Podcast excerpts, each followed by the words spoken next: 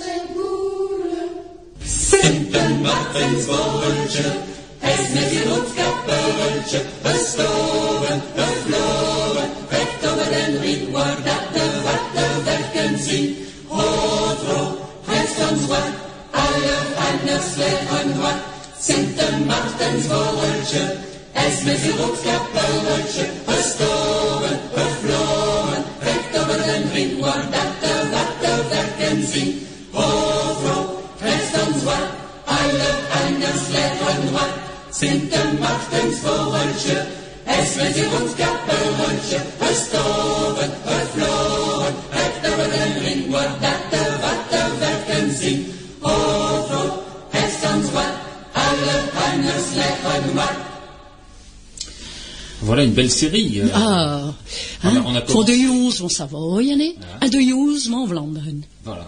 Donc euh, de streekentaal en Frankrijk. Hein. Ja, ken euh, je? En voilà. Sint Maarten, hè? Donc on a commencé avec euh, une série de chansons pour enfants. Euh, le premier morceau, vous avez reconnu, euh, ceux qui sont habitués à la musique flamande, que ça n'était pas de la musique flamande, hein. Ah ah. c'était de la musique savoyarde, qui, voilà, qui introduit bien le sujet de- du colloque en Savoie. Et puis ça a été suivi tout de suite après d'autres chants d'enfants, hein, puisque c'est toute une série de chants Van Streek, avant Sint-Maarten, euh, et Saint-Martin, c'est à l'époque. hein. Bien sûr. Voilà, donc ça- woensdag, hè? voilà, les- Mercredi dernier, hè? Les chansons, les chansons pour enfants sont des chansons euh, euh, de, de toutes les régions et, et en tout cas en langue régionale, on voit que c'est euh, vivace et, et c'est enregistré. Voilà, donc euh, c'est gravé.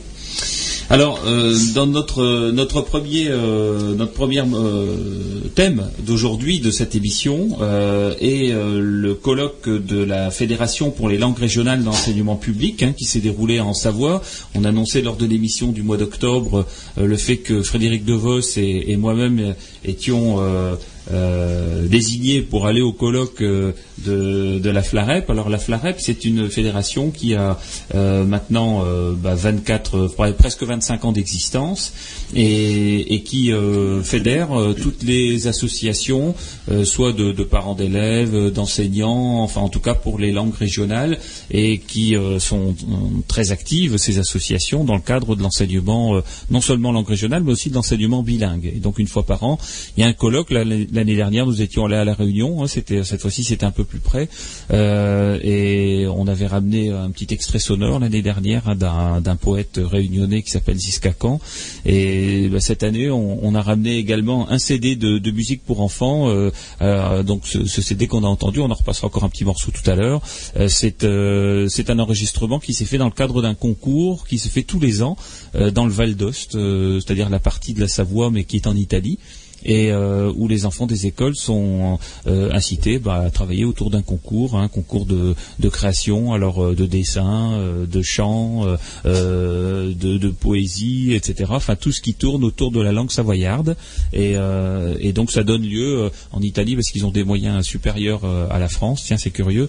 Et, et donc ça donne lieu à, l'enregistrement d'un d'un CD de, de, de chants d'enfants.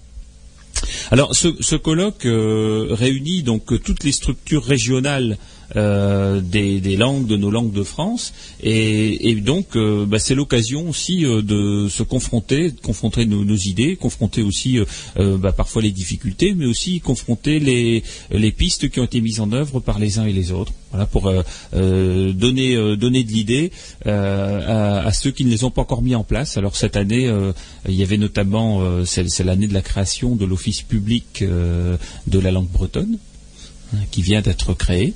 Euh, c'est Loi- Louarde qui, euh, qui, a pris, euh, qui en a pris la direction. Et puis c'est aussi l'occasion euh, dans, le cadre de ces colloques, eh bien pour des langues qui ont euh, un peu plus de difficultés, euh, qui sont moins reconnues que les autres, c'était le cas du savoyard d'ailleurs qui, rencontre les mêmes difficultés que le flamand, eh bien de, mettre un coup de projecteur par rapport aux élus, par rapport aux parents, par rapport à tous les décideurs, par rapport à l'éducation nationale, bien évidemment, et, et demander que soit appliqué ce qui est appliqué dans les autres régions de France. Voilà, donc euh, on découvrira dans cette émission ce qu'a été le, programme de ces trois jours de, de colloque, hein, euh, lors desquels, eh bien, à la fois, euh, on a pu entendre différentes interventions, mais également on a pu aller voir sur le terrain ce qui se passait donc en Italie, dans le Val d'Ost, mais on a également été en Suisse et on a été rencontrer notamment un interlocuteur de l'ONU pour lui parler des, bah, des, des attentes hein, et des difficultés des langues régionales euh, en France. Euh, alors sur euh, sur ces trois journées, notamment le, premier jour, le, samedi, il y a d'abord une une intervention, je comparative entre l'évolution du bilinguisme en région occitane et, et en Savoie. Euh, et notamment depuis euh, 1860, voir euh, comment tout ça avait évolué. Donc la première intervention, c'était une intervention de, euh, Marie-Jeanne Verny, qui est euh, maître de conférence euh, à l'université Paul Valéry de Montpellier. Alors euh, maître de conférence euh, en occitan, faut-il le, le préciser? Ben oui, ça existe. hein. Euh, J'espère que bientôt ça existera par rapport au flamand aussi. Euh, et euh, donc euh, Marie-Jeanne Verny a, fait état de, différentes difficultés qui ont eu lieu, tout au long du siècle dernier et, de la deuxième moitié du siècle d'avant, et, voir d'où venaient les problèmes du fait que l'enseignement de- des langues régionales n'a pas été rapidement mis en œuvre dans les écoles de la République. hein. Et, et donc, elle a insisté sur certains points comme euh, les bienfaits euh, du bilinguisme, euh, notamment au, au niveau de l'enseignement, sur qui, est concerné par le bilinguisme, qui voulons-nous concerner? Est-ce que c'est fait pour les élites ou pour les classes populaires ou pour tout le monde? Elle a aussi insisté sur le fait que les langues sont parfois devenues des langues étrangères pour nos enfants euh, ces langues régionales, mais que pour autant c'était pas une gêne euh, pour l'anglais. Donc euh, pourquoi ce serait une gêne pour les langues régionales que de les apprendre? Aussi quelle langue enseigner, un standard ou une variété? Faut-il une graphie? N'en faut-il pas? Tout autant de sujets sur lesquels nous avons tous travaillé, je pense, dans, dans les régions de France. Pourquoi enseigner les langues également? Est-ce que c'est une question de revanche? Euh, au contraire, est-ce que c'est un plaisir ou est-ce que c'est une ouverture culturelle? Voilà, on peut le positionner de différentes manières. Euh, Le côté revanchard n'est pas toujours euh, le plus beau et le plus noble. Et puis aussi, qu'en disent les principaux intéressés, les locuteurs ne sont plus opposés aujourd'hui à la langue régionale, mais, mais de là à inscrire leur enfant en classe bilingue, par exemple, c'est pas toujours, voilà, sauter le pas, c'est pas toujours facile. Mais, mais pour autant, le mouvement est quasiment ressenti dans toutes les régions comme étant un mouvement positif. Donc euh, ça c'est plutôt euh, sympa. Aujourd'hui on, on ne ressent pas des différentes interventions qu'il y a des régions de France où euh, les langues régionales sont malvenues quoi. Euh, et puis, euh, bon, bien évidemment, euh, en, Occitanie, ils ont un certain nombre d'a- d'avancées par rapport à, la Flandre, mais ils sont aussi, voilà, ils sont aussi parfois un petit peu, je dirais entre guillemets, en pétard avec les autorités de l'éducation nationale parce que bah, il n'y a pas suffisamment de, postes de CAPES qui sont donnés, parce que bah, il n'y a pas encore une offre suffisamment grande au niveau de l'enseignement. On nous dit qu'il n'y a pas non plus de structure fédérative sur tout le territoire de l'Occitanie qui recouvre plusieurs régions, donc chacun y va un petit peu euh, de sa, de, euh, enfin de ses possibilités. Et puis, euh, et puis bon, en, ce qui concerne la formation des enseignants, ben, il y a deux IUFM hein, qui, enseignent l'occitan, enfin qui préparent les enseignants à, l'occitan. C'est Tarbes et Carcassonne.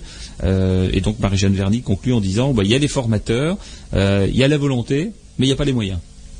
Voilà, et donc euh, bah, c'est un, un petit peu sur ce, sur ce thème-là qu'elle a clôturé son intervention euh, en disant que euh, euh, clairement euh, les moyens n'étaient pas donnés et c'est ce qui va euh, tout ça et on le voit bien dans toutes les régions euh, il s'agit du même problème c'est ça qui va découler sur euh, la proposition de loi notamment euh, des députés.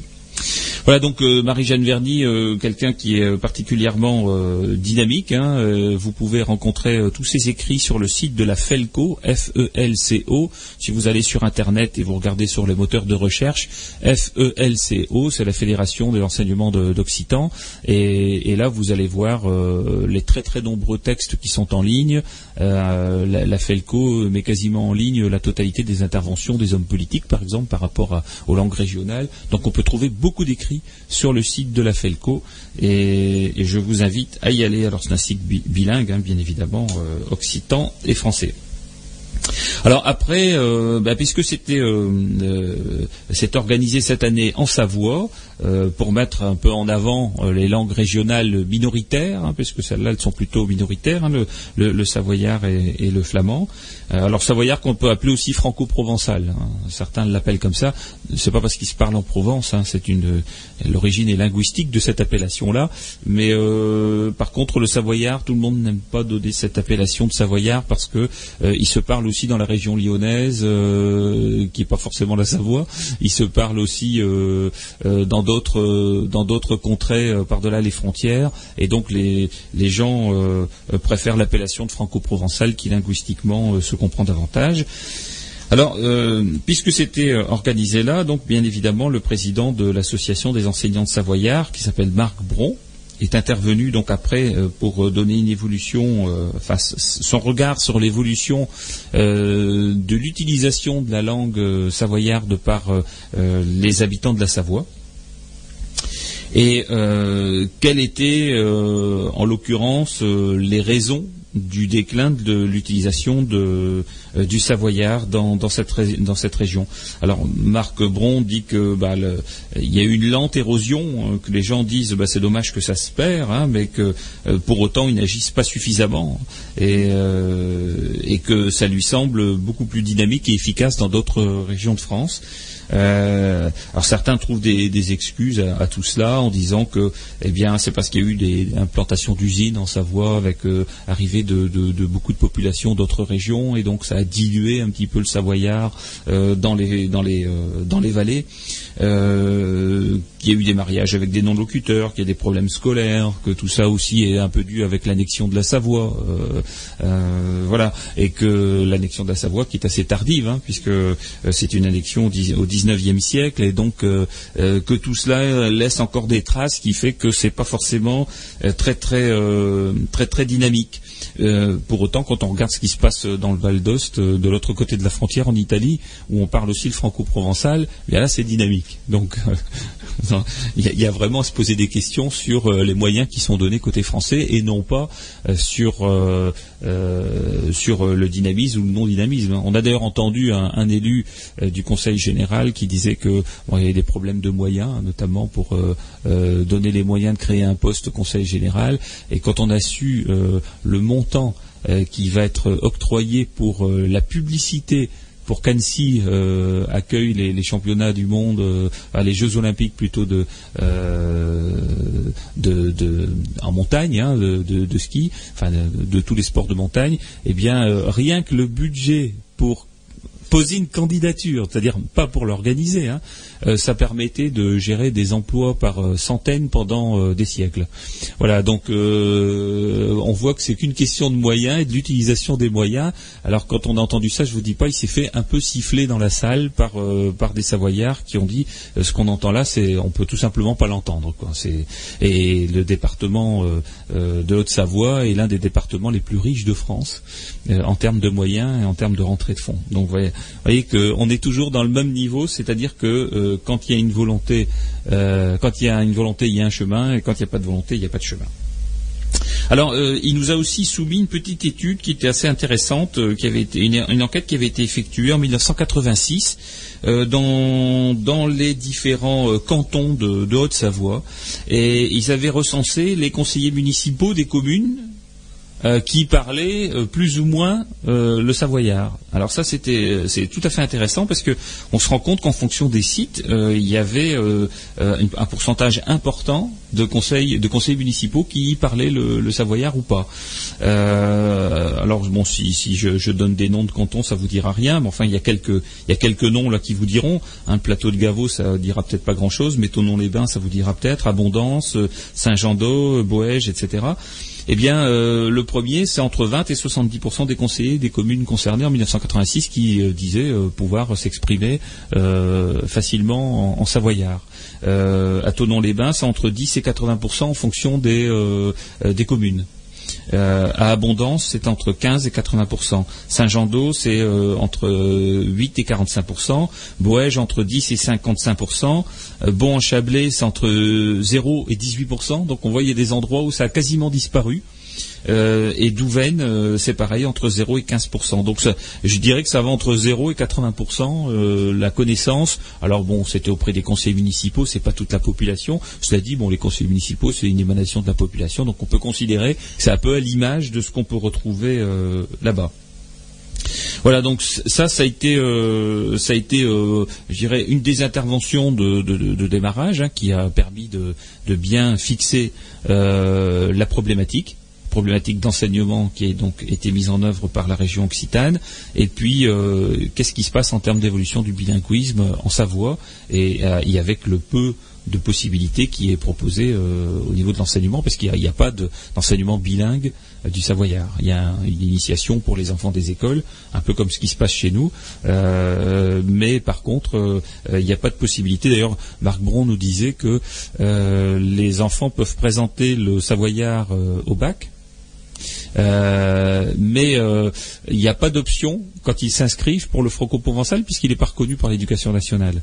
Donc ils sont obligés de, de cliquer sur euh, provençal, donc qui est la région occitane, et, et puis ce qui passe, c'est le franco-provençal.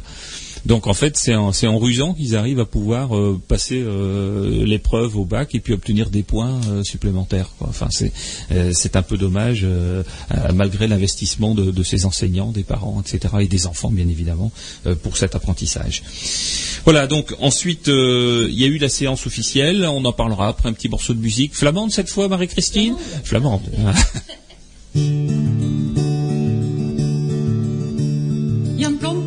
Ze stogen naar Kevrohop. Jan Tromper en zijn wuvertjes, ze stoegen naar Kevrohop.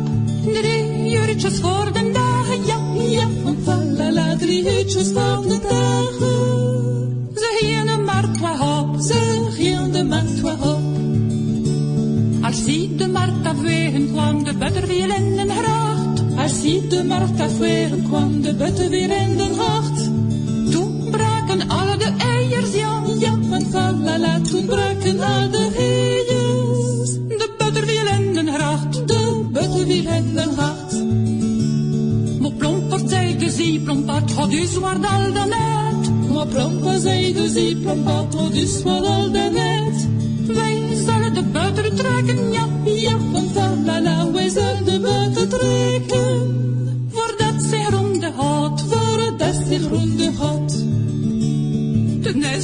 de butter niet, ten is maar om mijn doek. De nest waarom de butter niet, de nest maar om de doek. Scheuperden en mogen straven, ja, Ja, van falala, ze kunnen maar eens traven. van Plompels beste broek. Van plompas beste broek. Hij heeft van mijn beste broek een beter kleed gemaakt. Hij heeft van mijn beste broek een beter kleed gemaakt. Kunnen mijn levensdaar, ja, Ja, van falala, kunnen mijn levensdaar. Hij zulke betuif gehad. ah, zulke betwee gehad.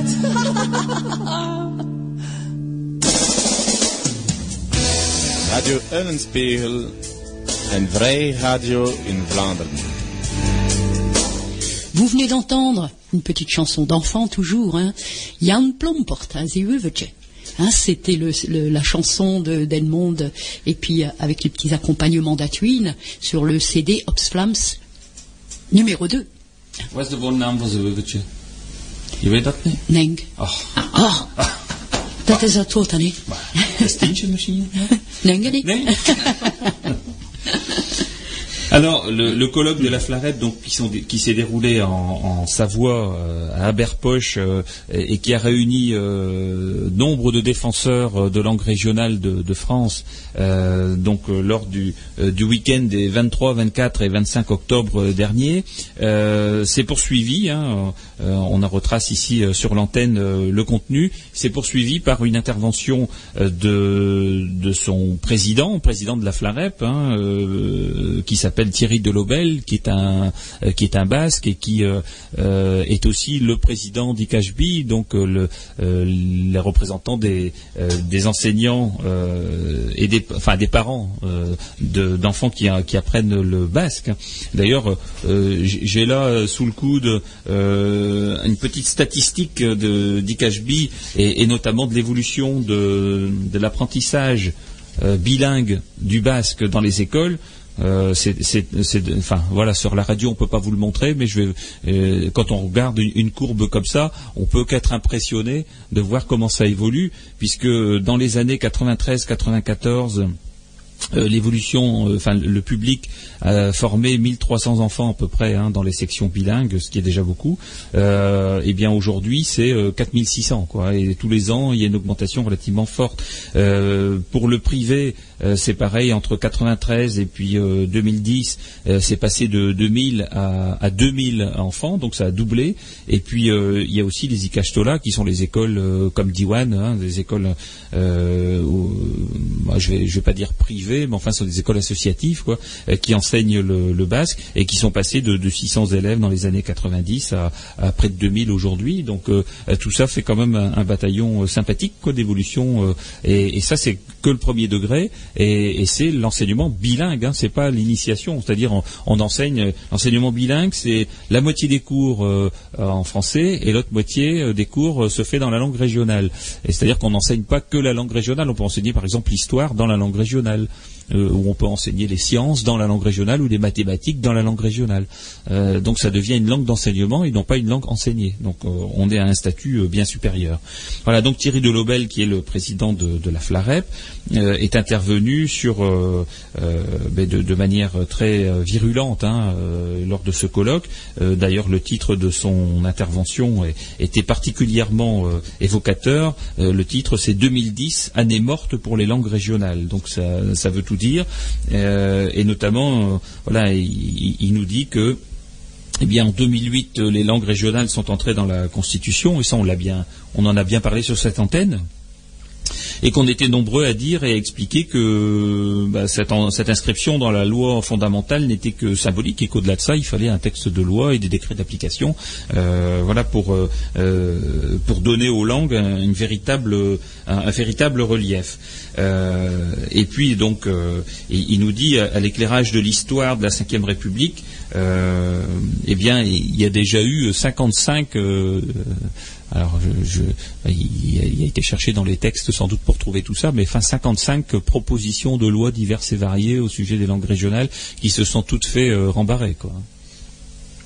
Et, donc, euh, nombre d'entre elles ne sont même jamais arrivées euh, sur le, bureau, sur le pupitre, euh, voilà, des, députés pour pour pouvoir être soumises au vote. Hein. et donc, il nous dit, il y a des, statu, des statu quo qui tuent l'espoir et l'espoir de voir certaines de nos langues menacées et résister au, au rouleau compresseur de l'uniformisation, de la mondialisation et de la négation de ce droit à la diversité linguistique et culturelle que nous défendons tous ici. Donc, et puis après, bon, il, a cité euh, notamment une, diatribe de euh, d'un écrivain qui s'appelle Michel Onfray, qui avait euh, euh, écrit un des textes qui semble issu des, pires moments de, la République, à l'époque où on, tapait à grands coups de pied dans les langues régionales. Et, ça, c'est un texte qui, avait été publié par Le Monde le 12 juillet 2010 et, qui attaquait les langues régionales, mais de, manière très très virulente. Donc il y a encore aujourd'hui, et ça on le sait tous, hein, en France, des gens qui sont tout à fait, tout à fait opposé aux langues régionales. Il n'y a pas qu'en France, d'ailleurs, dans d'autres pays, euh, et peut-être certains qui nous écoutent euh, pourront le, euh, faire des similitudes entre ce qui se passe en France et ce qui se passe dans leur pays. Mais voilà, il y a encore aujourd'hui des attaques très très fortes où, on dit carrément que voilà, les langues régionales, c'est du grand n'importe quoi. Voilà.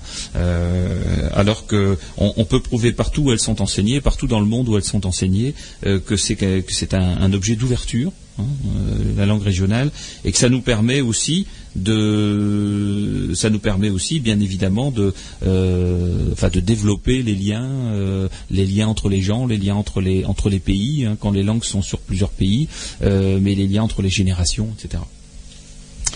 Et donc, euh, eh bien, il nous dit euh, que dans ce contexte et sur le fond de, révision générale des politiques publiques marquées par la suppression de 16 000 postes hein, cette année dans l'éducation nationale, que la vigilance ne suffit plus et qu'il faut continuer à agir et nous battre pour obtenir pour les familles qu'ils souhaitent le droit à un enseignement bilingue de qualité, ainsi que de la part de l'État euh, une politique active de promotion et de développement de l'enseignement et de l'usage des langues, et ce malgré les différences qui existent entre elles, entre celles qui ont un statut et celles qui n'en ont pas, euh, au pays qui affiche égalité au fronton de la République. Alors euh, euh, nous, nous, on a applaudi des deux mains, bien évidemment, en entendant ça, et, il termine en disant ce droit, s'il n'existe pas formellement, est apprécié diversement selon les situations géopolitiques. Et, il dit et que dire du statut du flamand occidental qui souffre de la concurrence du néerlandais, alors que ce sont deux langues sœurs, et ça on est bien d'accord, c'est-à-dire qu'il ne doit pas y avoir de concurrence entre les deux. Quoi. Il doit y avoir une proposition d'enseignement de ces deux langues, indépendamment l'une de l'autre, et, que ce soit pas l'une qui tue l'autre. Et, pareil, euh, il, cite également celui du franco-provençal, franco-provençal, qui ne connaît pas lui non plus de développement à travers un enseignement bilingue. Euh, voilà. Et donc il cite toutes les toutes les difficultés dans toutes les régions. Et, là, on voit bien qu'il y a effectivement beaucoup beaucoup de problèmes, même dans les régions où on penserait qu'il n'y en, aurait pas. Hein. C'est-à-dire en, Bretagne, euh, au Pays Basque, il y a encore beaucoup de difficultés.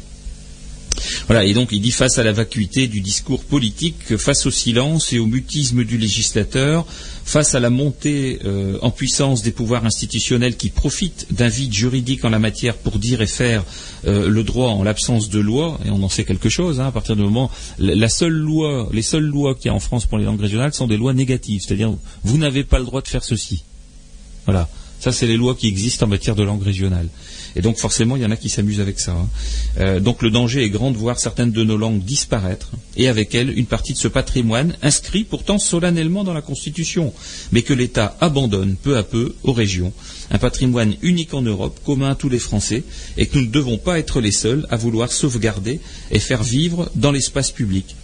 Donc euh, il termine en disant Alors aujourd'hui nous lançons un appel tout aussi solennel aux élus et au gouvernement de ce pays pour qu'ils aient enfin le courage et la lucidité de donner un statut légal aux langues de France.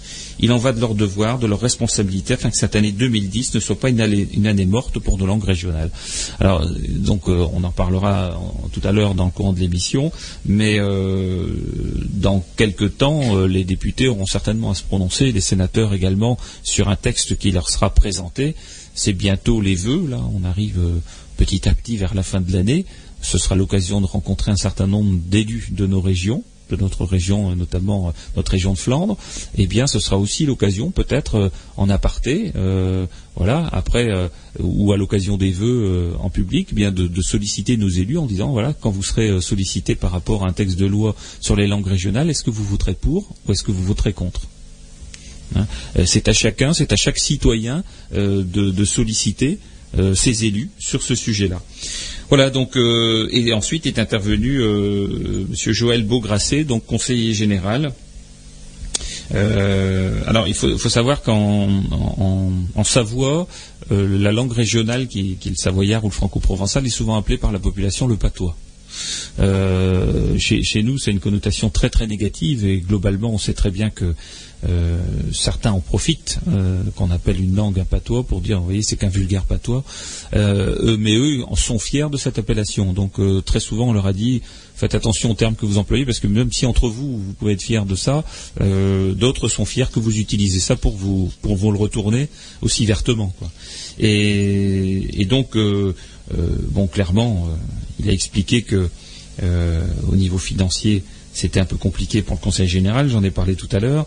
Euh, et, donc, euh, ce qui est assez surprenant, c'est que c'est compliqué du côté français, mais par contre, euh, du côté du Val d'Ost, en Italie, eh bien, la structure qui est équivalent au Conseil général, enfin voilà, la structure régionale, finance 15 postes pour le franco-provençal. Donc il y a 15 emplois qui sont, qui sont payés de ce côté-là pour, pour favoriser la langue régionale. Voilà, donc euh, on passera à d'autres interventions après, mais vous voyez que euh, même dans, ces régions-là, euh, il y a aussi des difficultés en matière de langue régionale.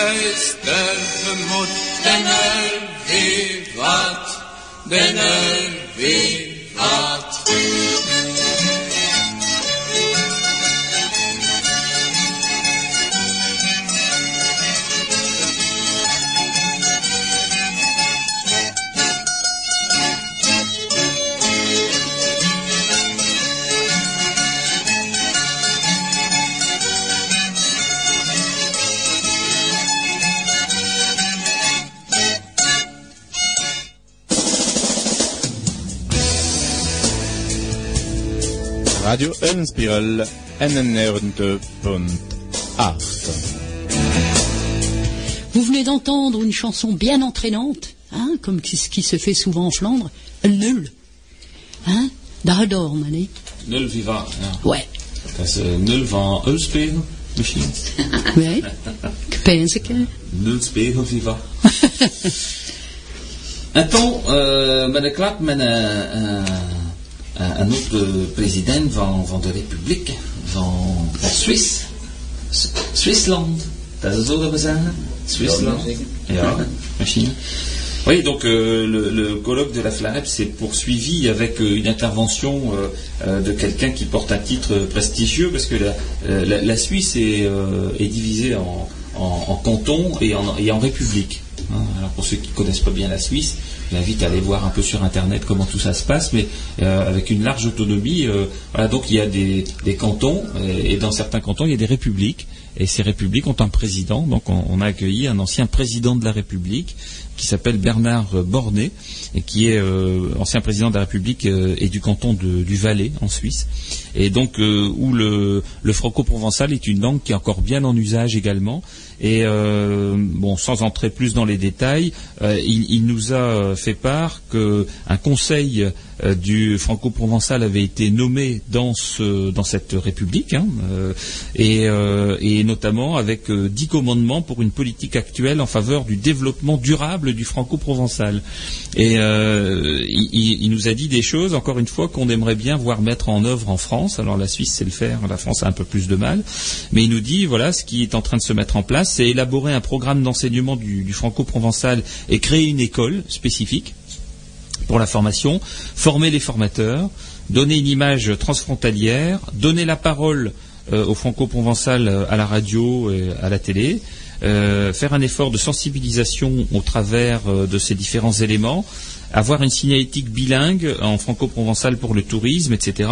Et donc il y a une fondation euh, qui sera créée pour le développement de cette langue et euh, elle devra donner de la visibilité et de la créativité au travers de CD, DVD, euh, euh, bandes dessinées également. hein. Alors et il a dit l'école a défait le patois, elle doit le refaire. Voilà. Et ça, j'ai, enfin, j'ai, assez apprécié ce slogan parce que c'est vrai. Aujourd'hui, qu'est-ce qu'on demande à l'école? Ben simplement ça, quoi. Voilà. C'est ce qui a été euh, défait. Voilà. C'est de le réparer à une époque et, et de donner les moyens donc pour que cette réparation se mette, euh, euh, se mette en place. Voilà. Puis il a dit aussi, euh, ben, il n'y a pas de solution magique, sinon boulot, quoi. Enfin voilà, il faut y aller, il faut se relever les manches et travailler. Ensuite, euh, bah, il y a eu une intervention d'autres structures de langue régionale, notamment euh, Paul Molac, qui est président de Diviez. Euh, C'est l'association qui représente les parents de- d'enfants qui apprennent le breton. Et il est intervenu sur le thème de comment mettre en place une section bilingue en maternelle. Euh, il a nommé ça du parcours du combattant au tapis rouge. C'est-à-dire qu'au départ, euh, quand il n'y a rien du tout, bah, effectivement, c'est un parcours du combattant. Mais après, quand c'est des régions où ça va bien, euh, bah, ça, ça se passe facilement. Et voilà, donc lui, bah, il nous a donné énormément de, renseignements sur les acteurs à mettre en relation et à convaincre, c'est-à-dire la mairie qui gère les locaux, hein, forcément, la directrice qui fait les inscriptions, qui a un contact direct avec les parents ou le directeur, l'équipe enseignante qui sur place, euh, qui est sur place et qui est monolingue.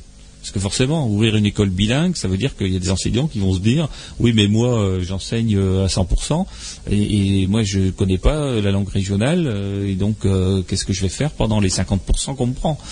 Euh, et, et donc, dans la plupart des cas, eh ben, elle comprendra vite que les incidences d'une création d'une classe bilingue sur les postes monolingues, il y a les parents d'élèves également, et puis il y a aussi bien sûr l'inspection euh, qui peut avoir une idée précise du développement ou alors du non-développement, comme il dit, euh, sur l'enseignement bilingue, c'est-à-dire refus de prise en compte, politique de pôle, etc. Euh, et, et il dit également que la loi qui est défavorable hein, fait que bah, il faut éviter au, au maximum les oppositions. Donc il faut d'abord bien travailler avant de réclamer. Il faut d'abord bien travailler et avoir presque un sujet clé en main. Voilà. Alors euh, tout ça, tout ça, on en a discuté aussi euh, euh, après en, en question-réponse avec la salle, et on accueille euh, là à l'antenne Frédéric Devos qui vient de nous rejoindre. Bonjour Frédéric. Oui, bonjour, bonjour à tous, bonjour aux éditeurs de Radio Lenspiel. Voilà. Et donc euh, Frédéric euh, était également présent à ce colloque en Savoie, et, et je pense qu'il a écouté euh, tout à fait attentivement la création d'une classe bilingue et comment faire et qu'est-ce qu'il ne faut pas faire, et, et etc. Oui, tout à fait. C'est- En tant qu'enseignant, c'était un sujet qui m'intéressait euh, de premier chef. Euh, D'abord, euh, la classe bilingue, ça veut dire euh, la moitié du temps d'enseignement du français. Et on s'interroge beaucoup actuellement sur euh, les performances des, élèves en français. hein. Et puis, euh, j'ai été surpris d'apprendre durant ce colloque que, euh, malgré que le temps d'enseignement du français soit de moitié, les résultats aux évaluations CE2 étaient de 5 à 6% supérieurs à la moyenne nationale. Oui, oui. Donc euh, ça appelle à s'interroger et puis je me suis interrogé bien sûr, j'ai questionné, j'ai cherché à savoir pourquoi euh, une petite différence comme ça, pas une petite différence mais quand même c'est quand même appréciable. Hein. Et bien on m'a expliqué que tout simplement euh, euh, le temps passé dans l'autre langue, dans la langue régionale, c'était loin d'être du temps perdu. hein. Il y avait un, un transfert des compétences qui était fait euh, par les élèves et on m'a donné par exemple l'exemple euh, en euh, en basque où on entendait la non pas en basque en euh, pardonnez-moi, En cata- en catalan. en- en catalan, hein, où on attendait les, les terminaisons quand on disait euh, le, le verbe chanter. Chanter, c'est quelquefois ER, quelquefois euh, E accent aigu. Donc ça pose une difficulté pour l'élève francophone. Mais un élève qui est bilingue euh, fait le transfert d'une langue à langue, de- d'une langue à l'autre parce qu'on entend la différence. Donc il, il est moins enclin à faire des fautes. Oui, oui, oui. Et, d'ailleurs, c'est vrai que les résultats aujourd'hui, c'est prouvé, hein, qui sont qui sont meilleurs euh, dans les classes bilingues que les autres. Et c'est pas une question euh, de dire que les enfants euh, ont davantage de prédisposition ceux qui sont mis dans ces écoles-là, parce qu'il y a tout type de public qui y va et des enfants qui ont des difficultés, d'autres qui n'en ont pas. Et je me rappelle d'une intervention de Joan Jom Prost, le catalan, qui était qui est le, président de l'association de parents d'élèves et qui disait que dans une école où bon le directeur avait mis en place une section bilingue un petit peu contraint et forcé parce qu'il y avait une très forte demande des parents etc et donc euh, bah, il l'avait fait mais il avait dit euh, mais je vous préviens hein, je mettrai les résultats sur la porte de l'école. Et puis à la fin de l'année scolaire les résultats étaient meilleurs dans cette classe là que dans les autres classes. Et, et là il n'était plus question de mettre les résultats sur la porte de l'école. Et ceux qui lui ont rappelé il a dit non non mais on a déformé mes propos je n'avais jamais tenu ces propos là et voilà. Et donc euh, c'est aujourd'hui un petit peu c'est assez surprenant de dire voilà il y a un outil on sait que cet outil est, est positif pour les enfants. Euh, bilingue parce que ça développe dans leur dans leur cerveau euh, des interactions euh, euh, beaucoup plus dynamiques que quand on est en apprentissage monolingue parce qu'ils doivent sauter d'un thème à l'autre etc donc ça c'est un peu comme le sport quoi. Ça fait ça forge leurs muscles mais les muscles du cerveau. Tout à fait. et, et puis euh, et, et ça, ça donne forcément de meilleurs résultats dans toutes les matières. Et puis pour revenir un peu chez nous en Flandre, euh, où nos anciens sont bilingues, eh bien beaucoup s'enorgueillissent de mieux écrire le français que les jeunes actuellement. Oui, oui, tout à fait. hein.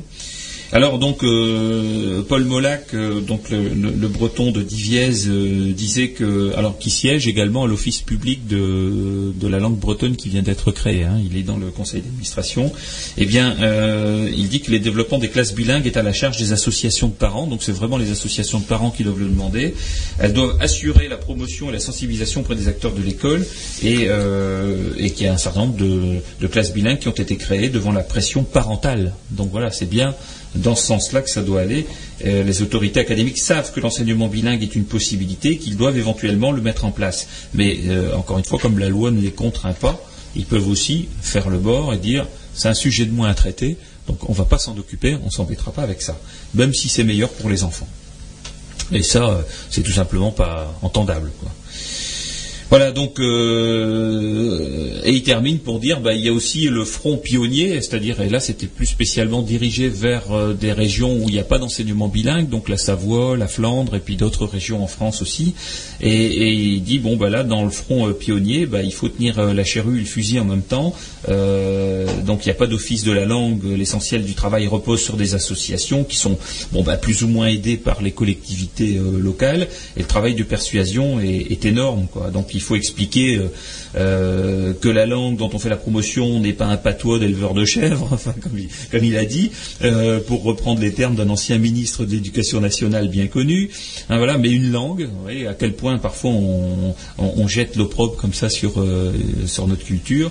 Euh, et puis que cette circulaire, euh, la circulaire 2167, euh, offre la possibilité de créer un enseignement bilingue et qu'il faut convaincre les élus qu'il est possible et souhaitable d'enseigner cette langue.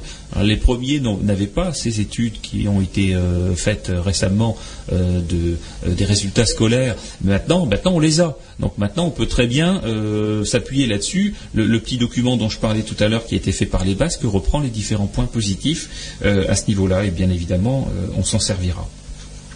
Et il dit donc euh, bah, il- il- qu'il lui semble que dans cette dernière catégorie, euh, et bien de ceux qui sont dans le front pionnier, on pourrait placer le franco-provençal, les langues d'Oil. hein, c'est vrai que les langues d'Oil, hein, dont fait partie le Picard, euh, voilà, a aussi beaucoup de difficultés pour obtenir un enseignement. Certaines langues outre-marines, hein, dans les pays d'outre-mer, et dans une moindre mesure le flamand occidental, parce que bon, non, enfin, on a déjà démarré quelque chose, mais c'est pas encore suffisant. Voilà, donc euh, c'est une intervention très très intéressante que, celle de, Paul Molac, parce que euh, c'est bien évidemment sur des structures comme ça, ou vers des structures comme ça, qu'on va diriger nos regards euh, à partir du moment où on aura obtenu tous les accords pour pouvoir le faire. Et puis ensuite, ben, votre serviteur est intervenu pour présenter l'Institut de la langue régionale flamande au public, parce que bon, il y a encore un peu de méconnaissance par rapport au, euh, au flamand, qu'est-ce que c'est, euh, il est parlé où, euh, quelle est la, la relation entre le flamand et le néerlandais, etc. Et donc tout ça a été expliqué sur l'origine du flamand, sur le nombre de locuteurs en France et en Belgique, sur la différence phonétique, syntaxique par rapport au néerlandais, euh, pour euh, conclure encore une fois, et, on insiste toujours pour que nos propos soient bien interprétés, non pas pour dire qu'il y a opposition ou, quoi que ce soit, mais pour dire que euh, si on confond les deux, on va perdre les deux. Donc euh, euh, l'idée c'est bien de dire euh, on, on ne confond pas les deux et on donne un statut à chacune. Euh, le néerlandais a son statut, mais il est relativement peu enseigné en France. Euh, le flamand n'a pas de statut. Euh, ici, il est connu euh, en Flandre française euh, par un certain nombre de, dizaines de milliers de locuteurs. Pour autant, euh, il n'est pas suffisamment enseigné. Et donc, c'est bien euh, apprendre les deux, que ce soit en France d'ailleurs ou en Belgique. Hein. Nous, on n'a pas vocation à intervenir en Belgique, mais on pense exactement la même chose de ce qui se passe là-bas.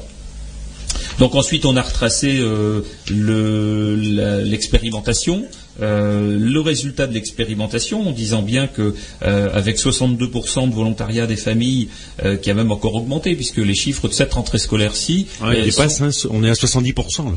Euh, même plus, hein, 75 si on prend le, le total des trois écoles, euh, d'après les chiffres euh, voilà, de, de- de parents d'élèves. Donc, euh, donc on, est, on est bien plus haut que ce qui se passe ailleurs, je dirais même sur la base du volontariat. Donc il y a, il y a un terrain tout à fait propice. Mais à la fin de l'expérimentation, c'était 62. Donc on reprend celui-là. 100% de fidélisation tout au long du parcours, un volet dense de promotion de la langue en dehors des murs de l'école, par les activités associatives et dans les communes, une demande croissante des communes et des familles, euh, et donc euh, forcément pour nous c'est un résultat positif qui fait que l'expérimentation est réussie et, et que donc ben voilà on- on- qu'est-ce qu'on attend pour euh, l'avenir de, de l'enseignement du flamand? Et, et on l'a dit clairement euh, euh, sur sur la tribune hein, de, de ce colloque de la FLAREP. On attend la transmission d'un avis favorable par le recteur au ministère, parce qu'on ne comprendrait pas que ça puisse être autrement. Euh, une action politique, enfin compte tenu des résultats bien évidemment, hein, euh, une action politique forte qui euh, transcende les partis en direction du ministère de l'Éducation nationale pour exiger l'extension aux flamandes de- de- des dispositions langue régionale. Ensuite, un développement euh, horizontal et vertical de l'enseignement du, flamand en langue régionale, c'est-à-dire dans toutes les écoles primaires et aussi au-delà dans le deux- deuxième cycle et troisième cycle. La mise en œuvre d'un cursus bilingue, la formation des enseignants volontaires et la création d'un CAPES de flamand. Et, euh, et j'ai terminé en disant et le soutien affirmé des autres structures de langue régionale et de tous les acteurs langue régionale. Et ça, je pense que on peut dire qu'on l'a obtenu, euh, on l'a encore obtenu euh, largement. L'année dernière, c'était un coup d'essai que, notre présence au colloque de la Flarep. Cette année, on a transformé l'essai puisque non seulement euh, non seulement on a eu le soutien à plusieurs reprises de plusieurs membres qui sont intervenus euh, à la tribune, donc y compris le président de la FLAREP, mais en plus de ça, et ça on peut l'annoncer donc officiellement, on a eu l'accord du président de, de la FLAREP pour organiser la prochaine session, euh, le prochain colloque en Flandre. Donc octobre 2011, le colloque des langues régionales de France se passera dans notre région en Flandre française.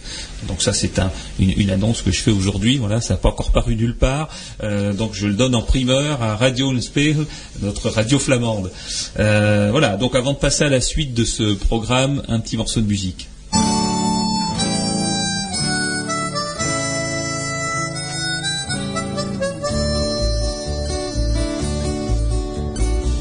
En Elverdinge, daar is dat die stad. Een kleventje, zie haar is een mond. Een zwarte mutsen, en lappen op zijn knieën. En al die passeren en hem daar zien. Kleventje, kleventje, de warme iemand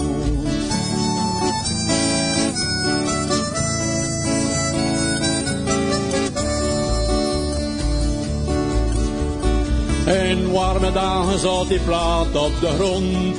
Tegen de muur wat dat andere tegen stond. Dus daar op de straat altijd dat wat te zien. Een scheur en mijn vest en een lap op mijn knieën. Clementje, Clementje, de warme verhaal. Bluf in mijn stond.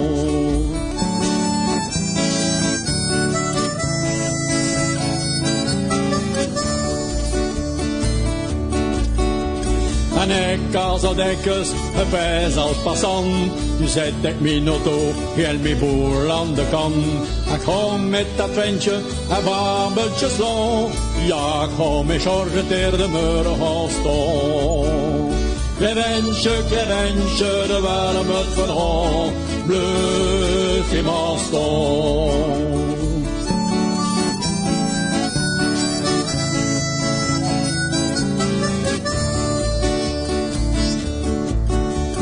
Allee, kom zie eens op, presteren maar voort. De meisje hou was aan, zie verstand is verstoord. Door weken na het dit, van vele te verloon. Kan er stal van koeien dit te wachten staan. Clementje, Clementje, de warme verhaal. Bluf in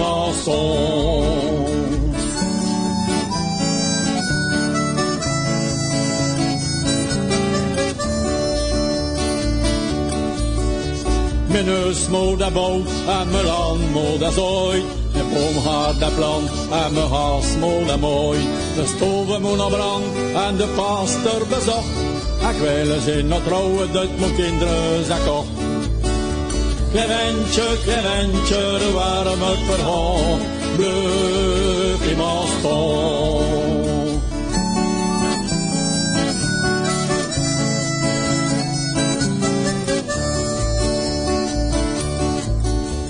Ze moet toen naar scholen, hoe hij diplomeert. De villa, een auto, stroop installeert. De moed had gebracht om het leven te slaan. Of je kunt van haar moelassen straten gaan staan. Clemensje, Clemensje, de warme verhaal. Bleuf in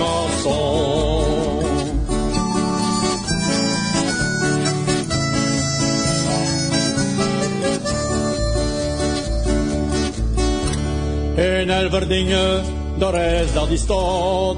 George een Clementje, zie haar in zijn mond. En zwarte mutsen, en lappen op zijn knieën. En al die passeren en hem daar zien.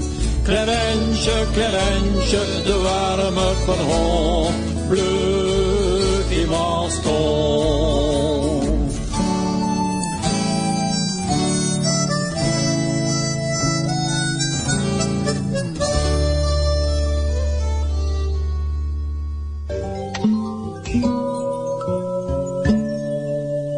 Radio Unnespiegel 91.8, Radio Ulenspiegel 91.8. Vous venez d'entendre une chanson de Willem Vermander que nous avons rencontré lors de notre dernier festival. Et il a chanté, bien sûr. Et euh, maintenant, c'est euh, Clark, accompagné de Joël De Vos, qui chantait Clevench van Alverie. Hein, le petit homme, Hmm. petit homme, euh, ce monde, où va-t-il? Et toi, tiens le coup, comme nous. Voilà. En nu tussen donker en klaar. Oui, c'est un poème de Jean-Noël Terninck, donc Tuschen Donker et Chlore, c'est-à-dire entre euh, chien et loup, entre le sombre et le clair. Lek, lek nu, allez.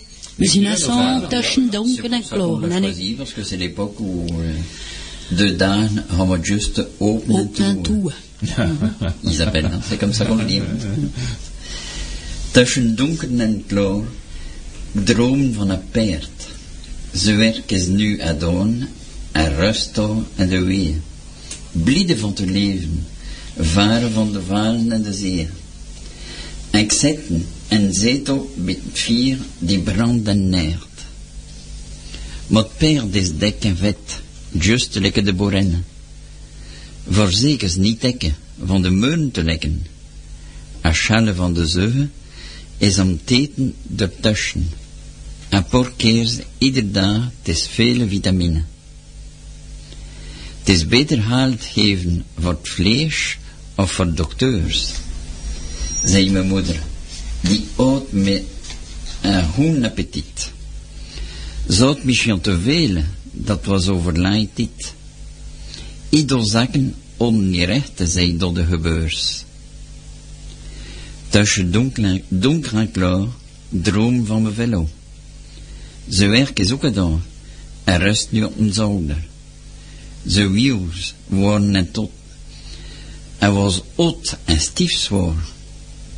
Het was mijn vaders velo, we gaan nu in auto. entre chien et loup, ou bien entre cheval et vélo, allez. Hein? Je conquiers le cheval en un rêve banal, sa longue vie au champ se finit en prairial. Mais il connaît par cœur ces chemins de la Flandre et trotte dans ma tête en ce soir de décembre. Mais il est bien portant comme les paysans qui l'ont vu naître ici il y a bien longtemps. Paysans qui, dit-on, se tiennent mieux à table qu'à cheval, sans sel si fort et si affable. L'argent mieux vaut donner pour manger que soigner. Un dicton maternel qu'on ne peut renier.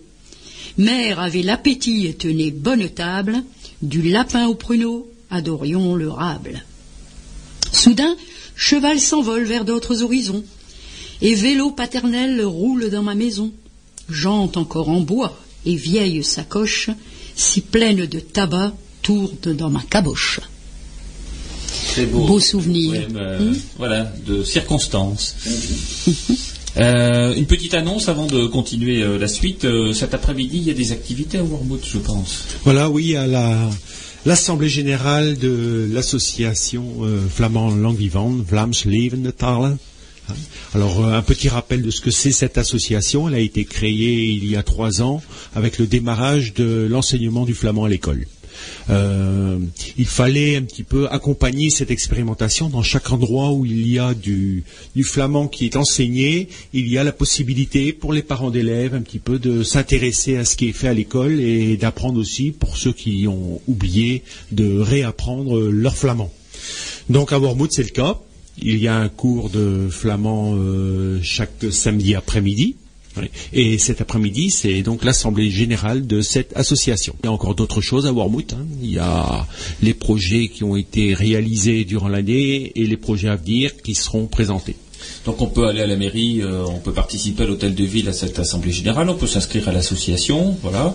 Donc c'est Oui, c'est à- quelle heure? Alors c'est à 15h30 15h30 en mairie de Wormwood. l'hôtel de ville. Bien Voilà. sûr, euh, tous les Wormwoodois et bien sûr tous les les amis de la langue flamande voilà, sont invités. Voilà. Et juste après, euh, à 17h, euh, il y a l'inauguration d'une plaque flamande sur une maison, euh, 14 rue Pierre euh, et Marie Curie. Marie, Marie, Marie Azalée, Voilà, donc Pierre, allez, on oublie, hein, parce que les hommes sont toujours là en train de dire qu'ils existent, et puis les femmes, euh, c'est elles qui font tout le boulot. hein.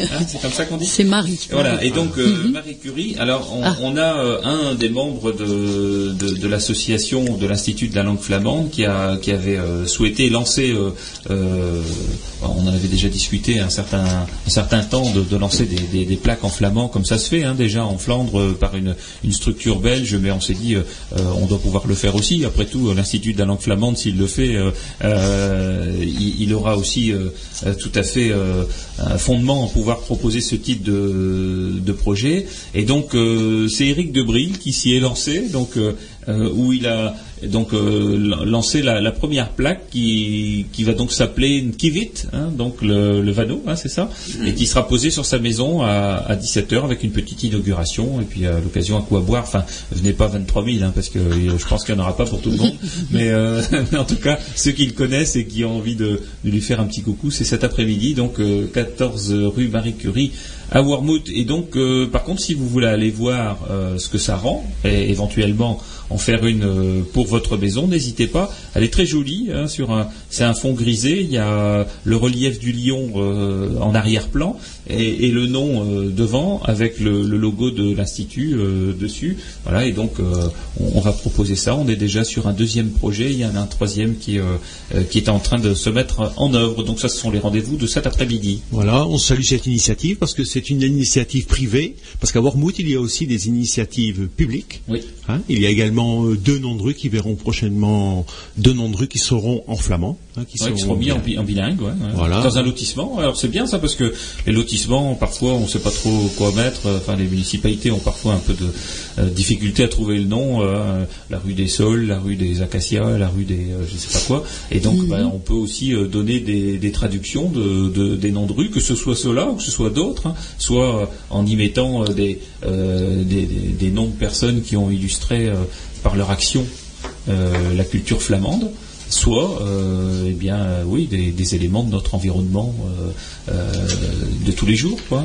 Voilà, donc tout ça, ça sera évoqué cet après-midi lors de cette assemblée générale. Voilà.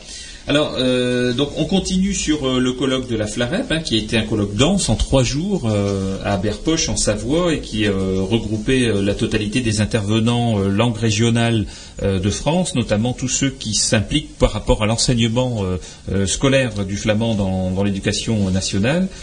Eh bien, il y avait un, un invité, docteur en linguistique, qui s'appelle Gilbert Dalgalian, qui est déjà intervenu à plusieurs reprises dans, dans les colloques de la Flarep et, qui est euh, enfin, particulièrement connaisseur de, de, de, euh, de l'incidence de l'apprentissage d'une langue euh, par les enfants et notamment en bas âge.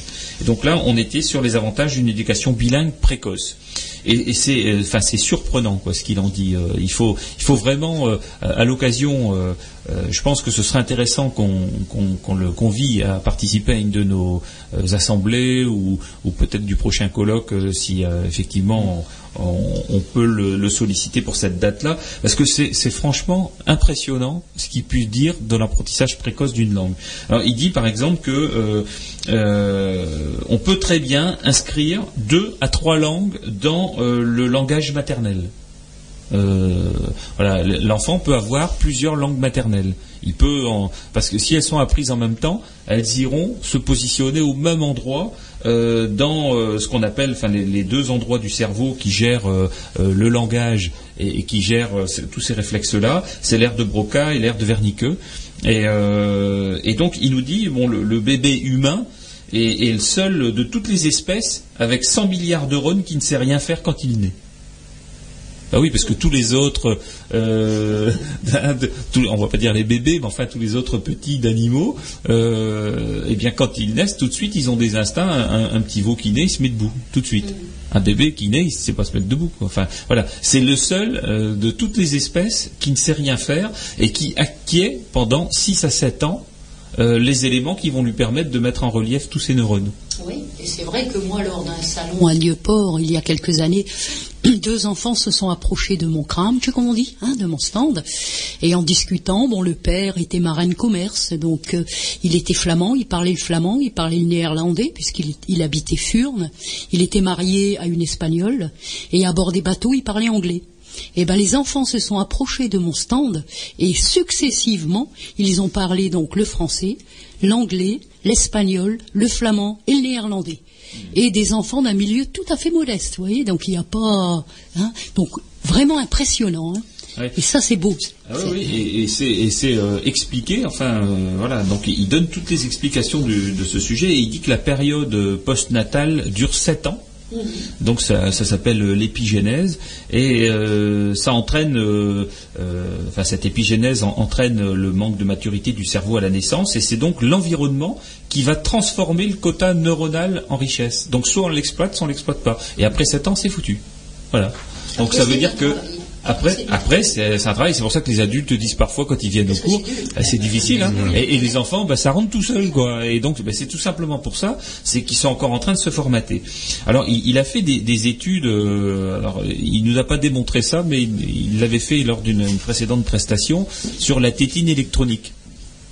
C'est-à-dire que donc ils, ils ont étudié euh, le fait que les enfants sont habitués à entendre des sons qui viennent de, des parents ou de l'environnement, et ces sons qui correspondent à la langue qu'ils entendent ou les langues qu'ils entendent, eh bien ils vont se, familiariser à ça et faire en sorte que ça les rassure. Voilà. Parce que euh, s'ils ont, ils ont l'habitude d'entendre des, intonations, eh bien ces intonations, euh, ça va devenir leur patrimoine. Par contre, euh, comme chaque langue a sa phonétique, sa prononciation, eh bien, il y a des choses qu'ils ne vont pas entendre. Parce que ça correspond à d'autres langues. Et donc, ils ont fait des essais avec, euh, des, bébés euh, qui avaient euh, une tétine, et cette tétine était. enfin, il y avait un capteur à l'intérieur de la tétine. Et quand le bébé entendait prononcer une langue qui était une langue qui lui était familière, mais il suçait tranquillement sa tétine, et dès qu'il entendait des mots prononcés dans une langue, même par des personnes qui connaissaient, hein, mais prononcés dans une langue qu'il ne connaissait pas, il mordait, il mordillait la tétine. Et ça, systématiquement. Et donc, euh, il paraît que c'est impressionnant parce que bon, ça, a été filmé, etc. Et donc, euh, ça montre à quel point euh, l'environnement linguistique de l'enfant de manière précoce va influencer tout son avenir euh, par rapport à la connaissance des langues. Et donc il aura acquis, euh, on dit souvent, euh, d'ailleurs on le rencontre souvent dans les cours associatifs, hein, que des gens qui ont entendu parler flamand dans leur enfance, qui ne savent plus, et qui viennent au cours pour le réapprendre, certains ont certaines capacités quand même à le prononcer parce que voilà la prononciation du flamand leur est familière que d'autres qui ne l'ont jamais entendu ont des difficultés relativement lourdes pour la prononciation parce que c'est un autre univers euh, euh, de langue. Et bien ça, il l'a tout à fait bien expliqué par euh, ce principe-là. Voilà. Et puis il dit aussi apprendre, c'est éliminer. C'est-à-dire quand on apprend, forcément, ça veut dire qu'il y a des choses qu'on va pas apprendre. Donc on élimine ces choses-là de ce du, du- cercle qu'on euh, a intégré. Et, donc, euh, bah, ça, définitivement, après, ça va être beaucoup plus compliqué de, de- l'intégrer. Et dit, par exemple, le, le cerveau du jeune enfant construit des systèmes de prédictibilité et des sous-systèmes. Par exemple, quand on dit marcher, j'ai marché, il, va savoir que marcher, ça donne marcher au passé composé. Euh, que parler, ça va donner parler. Mais que prendre, ça va pas dire prendez. Ça va donner pris. Et ça, il va faire cette gymnastique-là avec la langue qu'il aura appris. Et donc, s'il a appris une deuxième langue qui va lui donner une autre gymnastique, il va savoir que dans telle langue, c'est telle gymnastique, dans telle autre langue, c'est telle autre gymnastique. Et donc, il va savoir beaucoup mieux s'en servir ensuite, euh, parce qu'il l'aura appris de manière euh, euh, automatique. Voilà. Et donc, euh, il, terminait en disant que la maternelle bilingue peut enrichir euh, le langage, les échanges et les contenus, bien évidemment. Euh, bon, il a écrit un certain nombre d'ouvrages qu'il proposait d'ailleurs en fin de, conférence, qui sont tout à fait intéressants, très bien écrits, très faciles en plus au niveau à bord, parce que parfois il y a des ouvrages scientifiques qui sont un peu ardus. Là, par contre, c'est vulgarisé, donc on, on peut facilement comprendre le contenu et c'est vraiment très très intéressant. Ensuite, une intervention de, de Joanne Jom Prost, qui est président de, l'APA, qui est les parents d'élèves euh, dont les enfants apprennent le catalan. Alors, le, catalan, c'est la seule langue de, France euh, qui n'est pas euh, considérée en danger par l'UNESCO. Et mais c'est pas pour son aspect français et son enseignement en France qu'elle n'est pas considérée en danger, c'est pour son enseignement en Espagne. Tiens, c'est curieux. Ouais. Tiens, c'est curieux. Voilà, donc euh, euh, bon, euh, Joanne Jom Prost qui a, un- passé relativement long euh, d'expérience de l'enseignement bilingue du côté parents d'élèves, nous donnait aussi des, directions à- à emprunter qui complétaient l'intervention de Paul Molac, le breton, sur la création d'une classe bilingue. Donc lui, se situait plutôt du côté des parents d'élèves en disant euh, qu'est-ce qu'on doit faire pour inscrire euh, un enfant en classe bilingue? Comment comprendre le fonctionnement de la classe bilingue? Si les parents ne parlent pas la langue régionale, est-ce que c'est embêtant? Euh, Comment s'impliquer pour pouvoir accompagner la vie de la classe bilingue? Le groupe de parents d'élèves doit-il se transformer en association? Les parents d'élèves euh, sont-ils les interlocuteurs indispensables face à l'administration? Et donc il a apporté, bon là ce serait trop long de rentrer dans tous les détails de, de, ce qu'il a dit, mais on pourra peut-être un jour euh, développer tout ça dans une émission. Euh, C'est très très intéressant de, de, de voir comment ils ont géré ça en Catalogne. Et, donc manifestement, c'est vraiment pas un problème si les parents ne connaissent pas la langue régionale pour euh, l'apprentissage euh, par leur enfant, parce que l'enfant va savoir faire le pont entre les deux langues. Donc c'est pas pas gênant. Voilà, donc en tout état de cause, euh, une belle intervention avec quelque chose d'un, avec un support déjà longuement mis en œuvre par les Catalans. Après, il y a eu des interventions de, de, de- de- de deux organisations syndicales euh, d'enseignants, donc le, le SGEN CFDT et puis euh, le, SNES FSU euh, qui sont intervenus en disant mais nous aussi, on peut être des partenaires euh, au niveau de la mise en œuvre de l'enseignement des langues dans, dans le- l'enseignement public. Et le SGEN CFDT, alors il y a, un site, euh, mais bon, c'est le, lien du site est un peu compliqué à donner ici sur l'antenne, mais vous allez le retrouver sur sur notre site internet. Euh, eh bien, rappelle qu'il y a eu un vote euh, du SGEN CFDT en 2001 au congrès de Libourne qui s'est prononcé favorablement à l'enseignement des langues régionales dans euh, l'éducation nationale à hauteur de 63%. Donc ça veut dire que bah, vous qui êtes enseignant, qui, entendez l'émission euh, à l'antenne, si vous êtes euh, au SGEN CFDT, eh bien vous pouvez intervenir auprès de votre syndicat pour demander à développer l'enseignement langue régionale dans votre secteur et ils, ils vous appuieront dans ce sens-là. Donc ils sont tout à fait d'accord euh, sur euh, ce sujet. Et si vous voulez voir euh, ce qui est écrit sur le site, vous allez sur Internet et puis vous tapez SGAN CFDT langue régionale et vous aurez accès automatiquement aux différents liens. Et puis ensuite, on a eu Marc Rollin, donc du SNES FSU, qui est coordonnateur langue vivante au SNES FSU, qui a également donné la position de son syndicat. Et euh, il nous a dit que la France était euh, en retard à son regard, hein, mais enfin, on pense exactement la même chose, malgré le fait qu'elle ait signé des textes sur le patrimoine immatériel et que les langues régionales font les frais des suppressions de postes. Donc voilà ce euh, qu'en pense le SNES FSU. Et il souhaite, il reproche l'option gouvernementale d'utilité et de rentabilité des langues hein, et d'aller sur un bilinguisme français-anglais uniquement quasiment. Donc il souhaite une rénovation du brevet avec euh, la prise en compte euh, des langues régionales en tant que langue vivante et, euh, et il demande, alors là il l'a demandé à la tribune officiellement, il demande la prise en compte du franco-provençal et du flamand occidental en complément du BO 2001 qui liste les langues régionales. Et il dit donc il faut que ces deux langues soient inscrites sur cette liste. Donc là on a le soutien maintenant pour le flamand occidental du SNES FSU. On peut considérer que le SGEN CFDT est pour aussi, ça n'a pas été annoncé aussi clairement, mais ils sont pour les langues régionales, donc ils ne peuvent pas être contre le, flamand. Le SNES FSU, lui, s'est prononcé clairement pour l'inscription au BO euh, du flamand. Et, donc, bien évidemment, on, essaiera de, s'appuyer un peu sur cette déclaration pour obtenir euh, euh, un appui concret sur le terrain de notre région au niveau du rectorat. Voilà, et donc euh, bah, ensuite s'est tenue euh, l'Assemblée générale, hein, mais on en parlera après une petite euh, interruption musicale.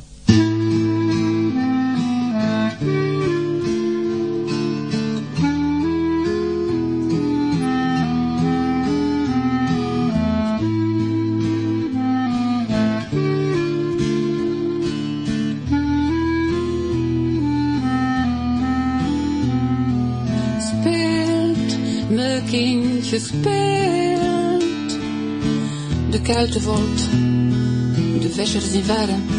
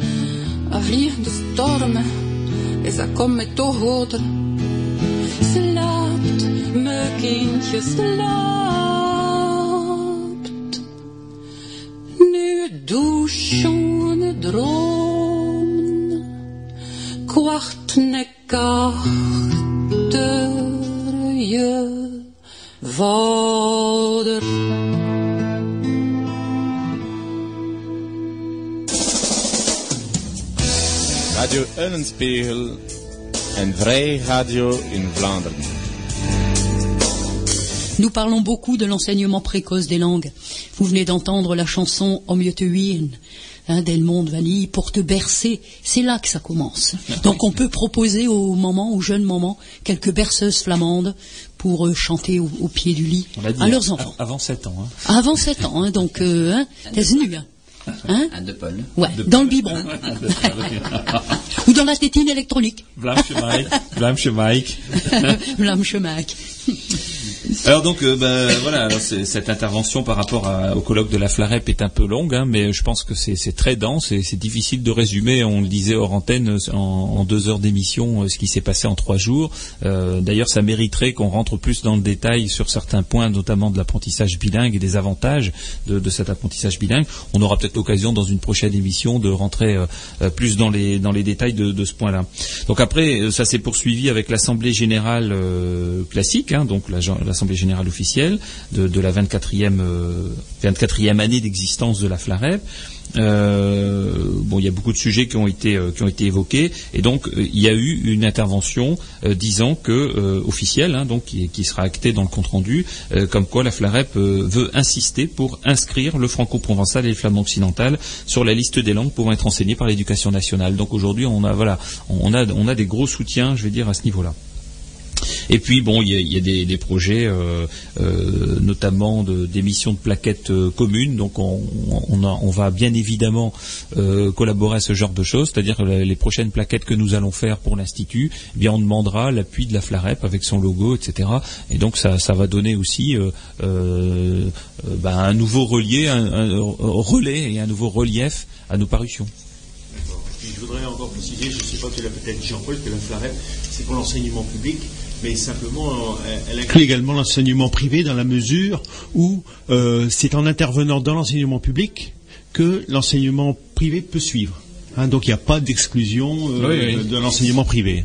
Bah, D'ailleurs, on peut peut-être en profiter pour faire un aparté, Michel, euh, sur euh, ton intervention dans une école privée euh, de Gravelines, euh, où aujourd'hui on, euh, on initie euh, les enfants à la langue flamande. Alors, dans le projet d'école, justement, oui, Jean-Paul, c'est dans le projet d'école, donc c'est un. Comment je vais dire ça une, une session, si on veut, de six semaines pour cinq classes de CE2 à CM2. Donc c'est une sensibilisation, on ne peut pas faire Oui, une oui. initiation sur six semaines, mais qui, qui marche très bien. La, la semaine passée, on a appris à se présenter. Et puis cette semaine, on a vu le, le DVD justement avec euh, Saint-Martin, qui leur a beaucoup plu, et que j'ai traduit ensuite euh, pour les élèves. Alors ça représente combien d'élèves là? Alors il y a, c'est cinq classes d'une moyenne de 25 élèves, donc 125 élèves en gros. 125 élèves, donc ils sont euh, initiés au flamand euh, à Gravelines. hein. Oui, dans, le, dans le cadre du projet d'école qu'ils Oui. ont lancé pour euh, trois ans. Donc, euh, Voilà, alors ça c'est une- encore une fois une belle expérience, hein, enfin une belle initiative qui est prise en charge par un des membres de l'institut. Et donc moi je remercie Michel voilà, sur le sur l'antenne de, de s'investir parce que Michel est en retraite, mais il est moins chez lui qu'ailleurs finalement et euh, il consacre beaucoup de son temps à tout ça. j'ai fait cette semaine 10h30 de cours et conversation. Voilà, 10h30. Et tout bénévole, il faut le dire. Oui, voilà. Et tout bénévole. Donc, euh, alors je, je dis pas que c'est pas bien quand on se fait payer, hein, mais euh, quand on le fait bénévolement, on peut avoir un double merci. Alors ce, ce stage sera suivi probablement de six semaines avec Marie-Christine au sujet de danse et de chant. Ah, Stintje, il had, il had erin van, hè? Ah ja, kan ik. Het is wel aan ik. C'est en projet. Voilà, donc bah, ils entendront encore du flamand avec des chants. euh, Les chants et la danse, hein, les enfants adorent. Voilà, donc une belle initiative. Donc n'hésitez pas dans le cadre des euh, euh, des, euh, des projets d'école de, de solliciter l'institut, de solliciter Michel et d'autres pour intervenir sur ce type de de projet. Et donc on est tout à fait prêt à vous aider dans ce sens-là. Alors ensuite, eh bien, on, on- on a pris le bus, hein, Frédéric, et on, on a traversé le tunnel du Mont Blanc et on est parti voir en Italie. Alors moi j'ai- j'étais un peu surpris parce que je connaissais pas bien cet environnement-là qu'en Italie finalement. La vallée d'Ost. La vallée d'Ost. D'Aoste. Oui, ouais, ouais. Et Oui, tout à Voilà. fait. Alors, disent effectivement- Chacun ses références. Ils disent Vallée d'Ost et euh, ouais ouais c'est mais ça s'écrit à Ost effectivement. Euh, et donc là on, moi on a découvert que euh, le franco-provençal était euh, en usage là-bas dans les écoles etc.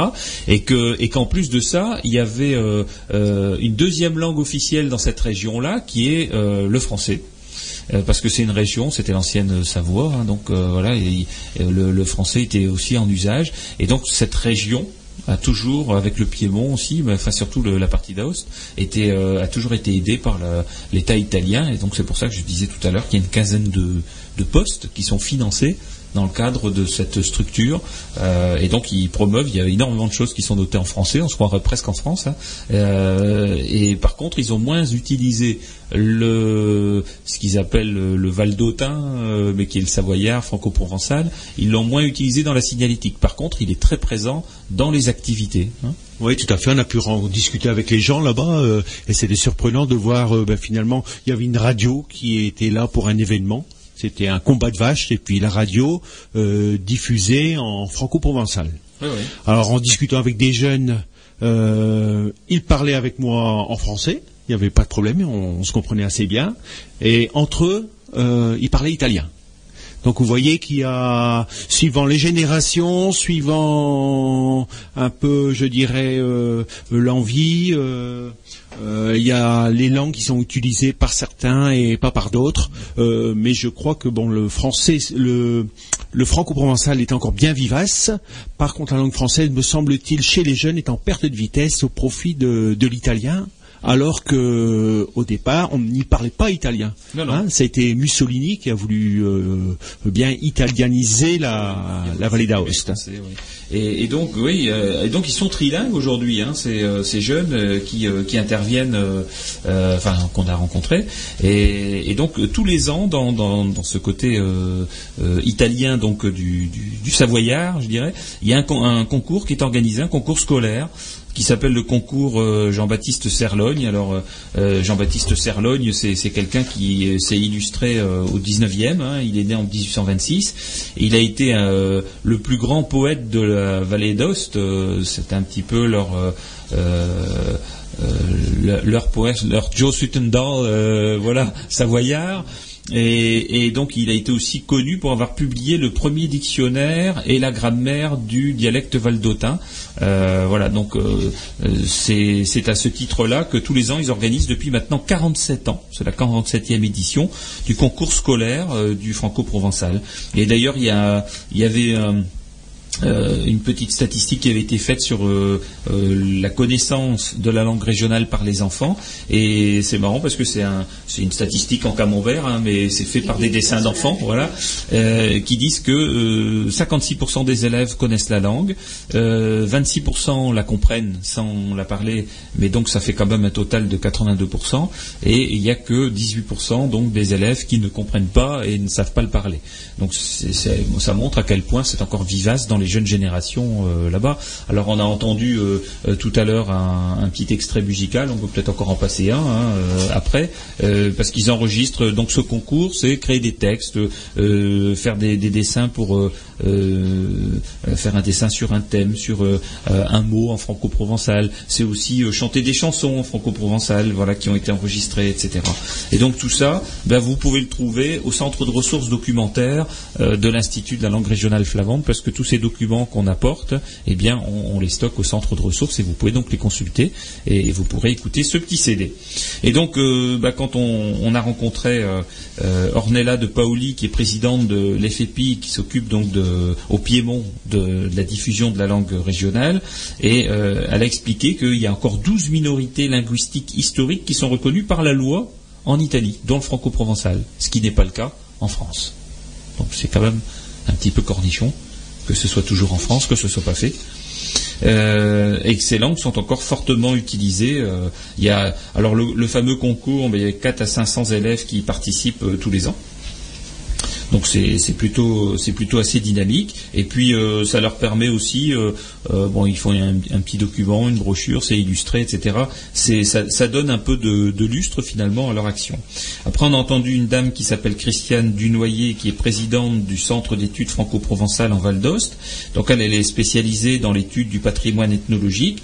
Alors bon elle a quand même expliqué qu'en Italie elle dit en Italie il est facile de passer une loi mais difficile de la mettre en application. Donc j'avais noté ça parce que je dit tiens c'est euh, bon voilà enfin rien n'est jamais facile euh, nulle part. Et euh, parce qu'elle disait bon on comprend pas toujours qui qui fait quoi qui doit faire quoi qui s'adresser. C'est un peu l'administration romaine hein, sous certains aspects. Néanmoins elle nous a expliqué que le Val d'Ost avait déjà un statut d'autonomie qui faisait partie de la constitution italienne avant 1999 mais depuis il y a eu à nouveau un appui qui a été donné dans ce sens-là et, que donc euh, euh, aujourd'hui les gens le connaissent bien. euh, le franco-provençal est présent à l'école. Bon, par contre, il est assez peu présent dans les médias. Et c'est vrai que là, alors elle, elle donnait l'idée à la Flarep. Et c'est une idée qui a été notée, alors peut-être que ce sera mis en œuvre, c'est que la Flarep pourrait, par exemple, acheter les droits d'un cartoon, hein, d'un euh, d'un dessin animé euh, ou d'une bande dessinée. D'ailleurs, les deux ont été ont été euh, mis en œuvre et pour pouvoir l'enregistrer dans toutes les langues. C'est-à-dire que les droits seraient achetés une fois par la Flarep et qu'ensuite on le traduirait tous pour pouvoir utiliser cette bande dessinée. Donc ça, ce serait voilà, c'était une bonne idée qui était euh, qui était donnée. Et euh, bon, il y a également eu euh, un, monsieur dont j'ai pas noté le nom, j'ai noté que le prénom s'appelle Diego, et qui était formateur en langue régionale pour adultes, et, il disait que c'est une petite région, euh, 130 000 habitants, mais qui a 50% de locuteurs de franco-provençal. Donc euh, euh, 50% de 130 000, ça fait du nombre. Voilà, et donc euh, le lendemain, donc le lundi, nous nous sommes rendus au Conseil général de Haute-Savoie où on a fait un peu le tour des régions euh, sur euh, la présence des langues régionales dans l'espace public. Ah, ça, c'était un autre domaine. Euh, bon, en Catalogne, ils nous disent toutes les communes ont des doubles panneaux financés par le Conseil général. Voilà. Donc ça c'est plutôt pas mal. Et par contre, il manque une signalétique visible pour ceux qui entrent dans le département. Ils souhaiteraient que ça se voit davantage qu'on entre euh, dans le département. En Bretagne, là, alors là, il y a un conseil culturel qui y veille. hein. Euh, donc euh, globalement, il n'y a, pas de problématique, enfin pas de grosse problématique de signalétique. Il nous disait, il y a il y a peu de bretonnants dans les services du département, mais avec les pressions et les barbouillages, euh, la région a avancé. Euh, bon, c'est vrai qu'en Bretagne, ils avaient choisi une option, c'est que quand un panneau n'était pas bilingue, on le passe au goudron. Bon, euh, c'est pas forcément euh, l'option qu'on qu'on prend en Flandre, mais voilà. Euh, alors au Pays Basque, euh, là au Pays Basque, toute la signalétique est bilingue. Voilà. Euh, il y a des panneaux bilingues dans, certaines villes. Euh, par contre, euh, à l'intérieur des villes, hein, euh, c'est pas toujours euh, aussi évident. Euh, en Occitanie, euh, euh, là par contre, ça dépend des endroits. Et, manifestement, il y a encore beaucoup de travail à faire pour utiliser l'occitan dans la signalétique bilingue. Alors en Flandre, ben, nous on a, dit ce qui, en était, hein, c'est-à-dire que la signalétique de la toponymie est encore très présente. On a encore 50 à 70% des toponymes en fonction des endroits qui sont en flamand. Donc on a parfois l'impression que la signalétique est bilingue, enfin ou qu'elle est en tout cas en langue régionale. Euh, par contre, euh, ça n'est simplement le, par le fait que les toponymes n'ont pas été traduits. Euh, pour le reste, toute la signalétique moderne n'est pas appliquée en, en bilingue. En Alsace, il y a des panneaux, mais euh, c'est pas aussi présent que ça. Par contre, euh, dans les médias, il y a une émission euh, en, en alsacien à la télévision. Il y a des émissions en alsacien à la télévision, et France Bleu Alsace ne parle qu'en alsacien. Euh, à la Réunion, euh, on nous dit qu'il y a des déclarations pour le bilinguisme et, de nombreux débats, mais que voilà, il y a quatre communes qui sont devenues villes bilingues, hein, suite d'ailleurs au colloque de l'année dernière, euh, colloque de la Flarep. Mais pour autant, c'est encore un peu compliqué. Et en Savoie, il n'y a aucune aide. Voilà.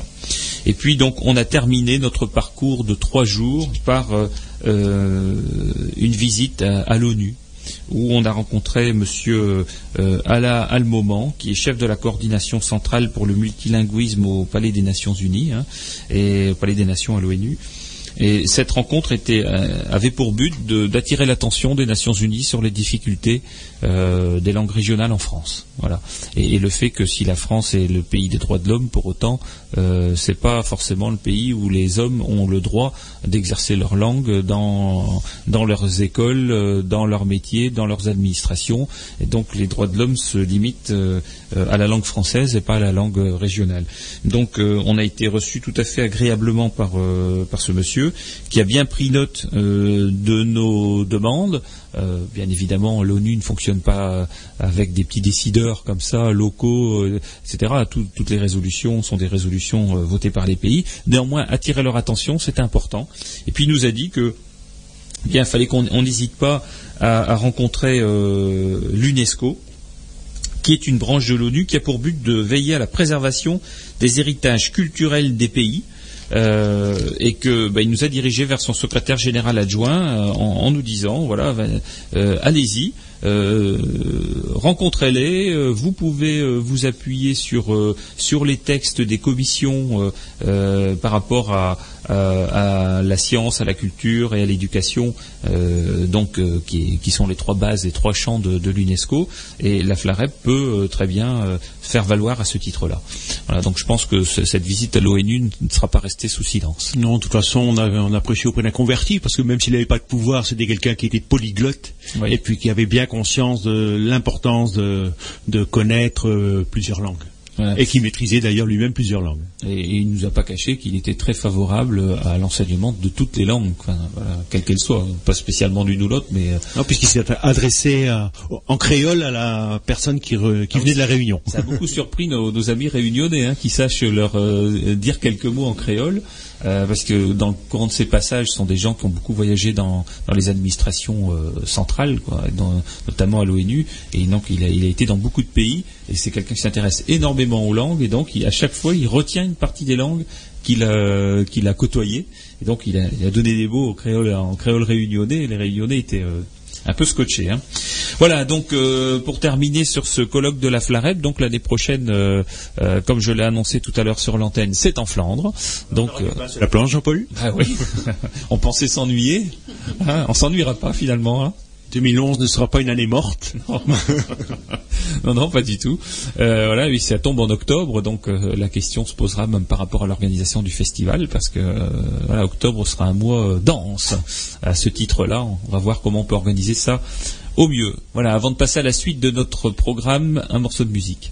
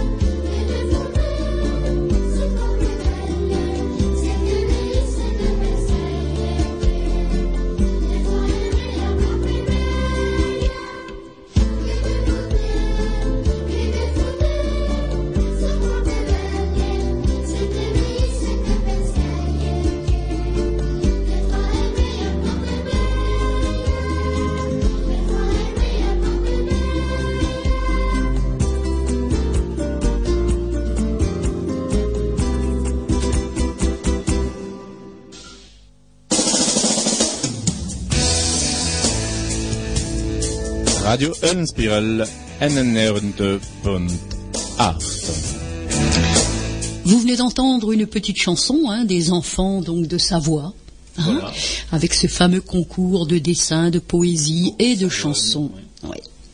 Hein, donc euh, bon, ça, ça montre aussi euh, le dynamisme des autres régions de France. Donc à chaque fois qu'on fait un, un passage dans une région, on en profite pour rappeler quelque chose. Voilà. Et ça, on le dépose au centre de ressources documentaires, rue Carnot, qui est ouvert le lundi, mardi, mercredi, euh, toutes les semaines maintenant, hein, puis le premier samedi matin de chaque mois. Et il y a pas mal de monde qui y passe. Euh, de plus en plus, le centre est fréquenté. Donc vous pouvez y consulter des ouvrages, euh, les lire. Vous pouvez pas les emporter parce que sinon après. Euh, euh, ce sera compliqué pour d'autres de pouvoir les consulter. Donc, on- Mhm. certains ouvrages sont quand même assez rares. Par contre, vous pouvez les consulter, vous pouvez prendre toutes les notes que vous voulez, écouter de la musique, euh, enfin voilà, écouter des, des enregistrements, euh, acheter euh, des livres de cours, euh, des CD de musique, euh, des autocollants à mettre sur votre voiture. Hein, hein, voilà, faut pas hésiter euh, à, faire de, de la publicité pour euh, notre langue régionale. Alors, à propos de, de publicité, on va en faire un petit peu, on va faire de la réclame pour des de la concerts réclame. de Noël. Oui, c'est vrai, het is Ooskaas daar Vlaanderen. Hein, donc, euh, we gaan zien, een dans, een dans, denk. Het- is- wel. Ja. Ken. muziek spelen, hein, en zien. Donc le premier concert, hein, le premier concert aura lieu donc le dimanche 5 décembre à 15h30 à Bourbourg, à l'église Saint-Jean-Baptiste. Vous allez avoir l'occasion de, de, de voir aussi le, le de le fameux chœur de lumière d'Anthony Caro. Hein donc euh, ce concert est donc est gratuit. illuminé par la présence d'êtres. Oui. Hein Donc, euh, et il est gratuit ce concert, mais les dons hein, sont intégralement reversés à une association caritative qui s'appelle Ensemble aidons-les hein, pour les enfants et adultes handicapés moteurs. Et donc le dimanche suivant, c'est-à-dire le dimanche 12 décembre à 15h à l'église Notre-Dame-des-Dunes à, Gra- à Gravelines, à Brédunes, Hein donc là aussi, un concert gratuit et donc l'intégralité de la recette sera reversée à une association bien de chez nous qui s'appelle Anch. Antje, ça Ah, un Ancheraven.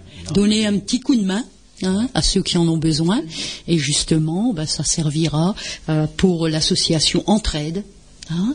donc l'intégralité sera reversée Deux beaux gestes flamands. hein, Eh oui Qui prouvent que la Flandre euh, a aussi euh, cette image d'ouverture et doit la garder. hein. oui Hein, de générosité J'ai hein. encore l'occasion euh, euh, dernièrement de, de rencontrer euh, quelqu'un qui est en train de préparer un article sur l'architecture flamande et qui avait demandé de, de la rencontrer. Donc j'y suis allé. Et ça paraîtra normalement dans le courant du printemps dans la revue Le Nord. Et, et je disais que même dans l'architecture, on voit qu'il y a notre pays est un pays d'ouverture parce qu'il y a des mélanges. Quand on dit que l'appareillage de briques c'est un appareillage anglo-flamand, ça prouve aussi que nos maçons ont été s'inspirer ou, se sont inspirés ou, ont été inspirés par euh, bien des techniques qui viennent d'Angleterre. Euh, quand on dit que certaines de nos chaumières sont frisonnes, etc., ben, ça montre que voilà, on était aussi un espace de, culture, euh, de mélange et de, tolérance. hein. Oui, d'ailleurs, le 27 novembre, de 10h à 18h, donc au centre Cocteau à Saint-Paul-sur-Mer, votre The Corps participera aussi à ce qu'on appelle Couleur du Monde. Et ce sera très coloré, très très coloré, où chaque, euh, disons, chaque ethnie va présenter donc sa culture, sa gastronomie, euh, ses danses, euh, ses costumes, pleins de couleurs. Donc, euh, l'ouverture. Ben voilà. Hein? Eh, Mama gewoon klappen van Volkstheater. Nee. Ja. Dan is het nog. Maar ho,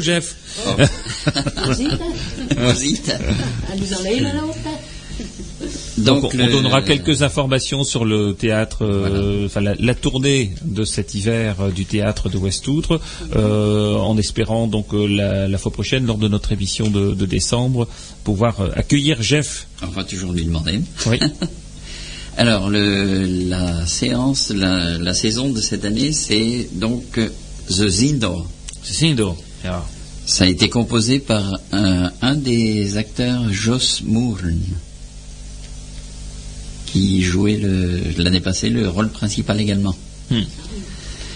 Alors, donc, The Zindo, ils sont là. Ça raconte l'histoire d'une course cycliste faite pour la ducasse du village de Westoutre. Hmm. Alors, je ne sais pas exactement tous les tenants et les aboutissants, puisque Jeff n'est pas là, mais un j'ai tout au petit résumé là Ah, quand on a trouvé sur, enfin j'ai trouvé sur le Bon, site bah, internet, il à côté des, acti- des festivités habituelles, il y a une course cycliste importante au Café des Sports de Smess. Euh, la famille Vermersch, on prépare l'événement avec une nervosité, une intensité extraordinaire. Car le père Roger pense que c'est une occasion unique pour faire revivre l'histoire cycliste glorieuse de la famille Vermersch grâce à son fils Mario. Voilà, avec l'aide d'une ancienne relation, Mario parvient à remporter la victoire. Pour les supporters dans le café, chaque passage inspire des commentaires en tout genre. On, on devine tout de suite, on imagine. Donc, car c'est une course euh, pleine de péripéties inattendues avec un finish assez surprenant. Je pense que on va encore bien rigoler. Me rends là, René. Max Beren, uh, Frankrijk, ja. zondag 29 november. Ja. Bij, bij uh, Aweken, Euh, ah bon naar Vleteren. Ja. Voilà. Salle municipale Vleteren. Veuven, Sarnoz, à 17h. Donc le 21 novembre, première Voilà, c'est l'inauguration, si on veut, dans- en France. Puis le dimanche 28 novembre, zijn in Kansberg. La salle des Amis du Mondéca, aussi à 17h. Le dimanche suivant, le 5 décembre, à Sint-Janskapel. Ils sont à Saint-Jean-Scapelle, à la salle Maurice Flo, qui était anciennement, anciennement le centre social ou quelque chose comme ça. Il vient d'être baptisé Maurice Flo. C'est à 16h, donc le 24 Noos. Le week-end daarna, ze bluffen naar België. Ze zijn in Westouter, 9, 12 en 13 van november. Maar het is een envol. J'étais déjà plein quand il est venu de... Il y a plus de 15 jours quand il est venu amener les affiches. C'était déjà tout réservé. Alors, le dimanche d'après, le 19 le 19 décembre, ze zijn in Boschiepe. Een vijfensnavens, donc euh, 17 heures. Un testonadon om uh, tjör 2010. En tjör 2011, ze beginnen weer warm. Le zaterdag 14 janvier. Nieuwjaarsmond. À 18h, donc een 16. Ze zitten aan Nieuwkerken. De zondag van 5 weekend. Eh, Vandal. Na, eh, de 16 s'navonds, à 18h.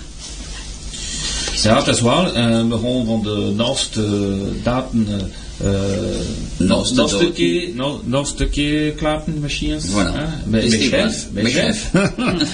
Alors, bon, c'est- Et nous avons maintenant un petit enregistrement Oui, on m'a confié- derrière les fagots. Voilà, j'ai eu ça cette semaine, une personne qui, qui vient en conversation et qui me dit j'ai retrouvé un petit enregistrement, un petit un vieux souvenir d'ailleurs, hein. il date à peu près une trentaine d'années, c'est au début de Radio Lensperel, c'est Arich van Wormot. Ah. Hein, Henrich qui faisait du collectage de, de maison en maison et puis euh, il interviewait les personnes qui parlaient flamand. Alors euh, bah voilà un petit extrait de, de mon ancienne voisine. Petit clin d'œil. Voilà. zijn nu hier bij Solange Lams, de weven van Joseph Lams naar Wormot. Die woont in Kiekenpetter. Die, dat meisje die ook al zondag naar zijn Vlaams geleuterd, de, de, geen Vlaams klapt en Vlaams, dan is Solange. ja, Kom dan niet in orde, wil je in orde komen? Ja, dat kan kindertje hebben. Wie is kindertjes dat? Mijn zoon. Ah, je zus, me- meisje is dat meisje? Ja, dat Ja, bij Solange had je ook al zondag. hè. Bij Jakeren, bij in Ammerdag, het tweede testation in de kan wij Vlaams. Ik kan wel, Het is ja. al leutertjes en vertaal iets dat de drie doen. Ja. Nee? Ja, Hallo, dat wil mag- jij doen? Hij passeert daar, hoe, hoe, doe, hoe doe je dat? hè? Bij ik zeg naar de beer, doen niet dat er nog niemand bent dan. Dat we nog niemand denken Dat er nog niemand verder klappen. Ja. En de deur maakt er nog niet nog, la nog. Ja, de deur traceren zeggen ze. Is het wel wat Ah ja, traceren? zeker. Het wordt er geen nood. En tot er nooit, het is lekker passeert. Dat is lekker passeerd. Maar aan dit dat je man leefde, de, vertelde je dan weer er gebeurd dat ik... eh, je hebt het verteld even over twee minuten. Tot ik heb... eh, ja, het Tot ik op een zondag kwam mijn man ben en man moest dat tot hè. En zeggen nee, dat is juist nu vandaag. En zo zegt ze, maar maatje toch, hoe duid je dat toe? We zaten de kamer die weken, die weken slenken om te komen om dan. Je was toch in de nulspeel laten, de, de Vlaamse Ja. En je had weggejaagd. Hè? Ja, ja. Maar niet weggejaagd, nee. Bij net, kan hij Dat zeggen, is nog dit. kan hij zeker dat hij dit, een man is vastgehouden. Nou, dan zit hij, dat meisje gaat dat maar nu. Moet maar weten. Ja, en heb je nog andere zaken in de radio van nulspeel? We hebben een doosje hij dit is, dit, dat heeft van nu nog heel te doen. Wat zegt nu het nieuws komt nou, nee. Uh, zes of zeven, kan alleen een plukjes kleerkinderen zijn komen en al het nieuws komt nou mee, en voilà, ja, het heel erg goede weg. En je de register niet achter noos? Nee, wat voor is dat? Eh, een drieënhalf, karakter een drie. Wat ik hier. En Smit er ook niet in. Nee, wat voor is dat? Dat is rond, uh, rond Naven en zo. Ah, een schone muziek. Maar- Wat, ga kom. Ja, ja, dat is... Zolang je zit, ik je bedankt, doe je. Dat is van niets. Voor, dus dat zijn die Jan op je naam van dat Vlaams. De man moet dat zwart doen. Ah, hoor, het is schone. Nee? Ah, ja, het is die Allee, schone. je daar ook even bedankt. Het was Henrietje Voilà, c'est un, un bon petit souvenir de d'antan. qui interviewait euh, une dame en lui demandant si elle écoutait la radio.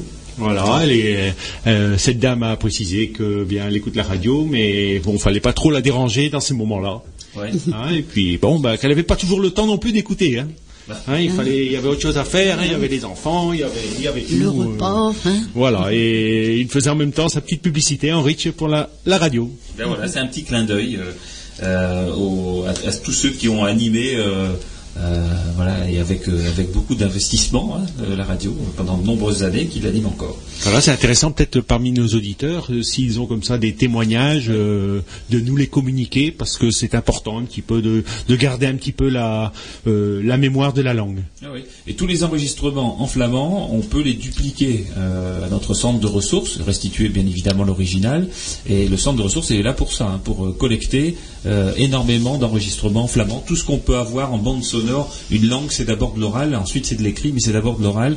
On apprend à, parler avant d'apprendre à écrire. Et donc euh, tous ces enregistrements sont très très précieux. Voilà, et donc on, va euh, terminer notre euh, émission sur un sujet qui qui sera pas clos aujourd'hui. C'est le sujet du projet de loi euh, pour les langues régionales. hein. On, en avait parlé tout à l'heure en début d'émission. Alors, il y a à l'Assemblée nationale un intergroupe parlementaire qui comprend un certain nombre d'élus de différents partis politiques qui euh, se sont, euh, qui ont travaillé déjà ensemble à plusieurs reprises sur la question des langues régionales. Ce sont eux qui ont aussi, qui avaient aussi travaillé sur le, fait d'ajouter les langues régionales dans la Constitution. Alors euh, cet en- ensemble de, parlementaires était présidé jusqu'en 2009 par euh, Martine Faure. Aujourd'hui, c'est Armand Jung qui est un Alsacien qui a pris le, relais. Euh, le groupe d'études compte 70 membres, hein, de- donc 70 euh, députés, dont le député Jean-Pierre Decolle. Et d'ailleurs, moi, je ne peux qu'inviter, inciter, inviter tous les députés de notre secteur flamandophone pour euh, faire partie de cet intergroupe et montrer euh, leur investissement par rapport à la langue régionale. Donc euh, c'est quand même mieux, voilà, de, pouvoir montrer son nom en bas d'un document sur lequel on prouve l'accès à la culture. hein notamment à notre, à notre culture. Alors, euh, il y avait eu deux propositions de loi euh, qui avaient été euh, faites, enfin des textes différents, l'un par l'UMP Marc Le Fur, l'autre par le socialiste Jean-Jacques Curvoas, tous deux bretons. Un hasard, hein. voilà. Euh, Peut-être pas un hasard d'ailleurs, mais enfin bon, euh, tous deux bretons. Et puis euh, tout le monde euh, convenait de dire que pour qu'il y ait une chance que la proposition de loi passe, il fallait qu'elle soit commune. Il fallait pas qu'il y ait un texte présenté par un parti, il fallait vraiment qu'il y ait un texte qui soit présenté par tous les partis, supporté par tous les partis. Donc, euh, eh bien, tout le monde s'est mis ensemble hein, depuis la rentrée euh, parlementaire pour euh, fusionner en fait les deux textes.